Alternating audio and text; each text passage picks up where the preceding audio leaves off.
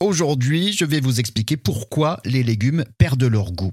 On a déjà tous mangé une tomate l'été qui n'a aucun goût et trois quarts des Français ont déjà fait ce constat. Des études montrent qu'en l'espace de 70 ans, la valeur nutritive d'un fruit et légumes a baissé de façon considérable au point que certains oligo-éléments ont totalement disparu de certaines variétés.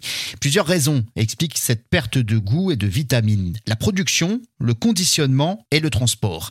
Premièrement, produire plus et produire des fruits et légumes beaux n'est pas bon pour le goût. Une production intense nécessite une manipulation génétique pour que les fruits et légumes soient donc plus robustes aux aléas climatiques, ce qui donne en revanche des produits moins goûteux et avec moins de vitamines. La production hors sol également explique ce manque de goût, puisque les légumes n'absorbent pas les éléments nécessaires pour obtenir le goût et les saveurs. Dans du hors sol, l'agriculture moderne se contente d'apporter chimiquement seulement trois éléments contre 32 présents dans le milieu naturel comme de la terre.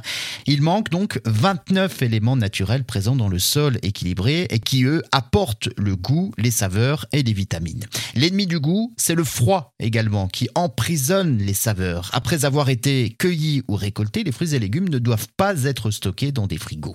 Et puis le transport, par exemple des fraises d'Espagne, des fruits qui ont donc parcouru 1200 km en camion et terminent intacts sur les étals des marchés, des supermarchés. Alors pour cela, les fraises ont forcément été cueillies avant maturité.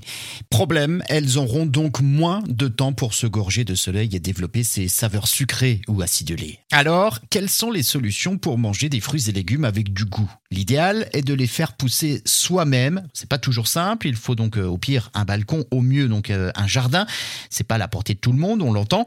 Sinon, se fournir en fruits et légumes près de chez soi, cueillis euh, au meilleur moment chez le producteur du coin ou bien dans une AMAP, et toujours manger des produits de saison.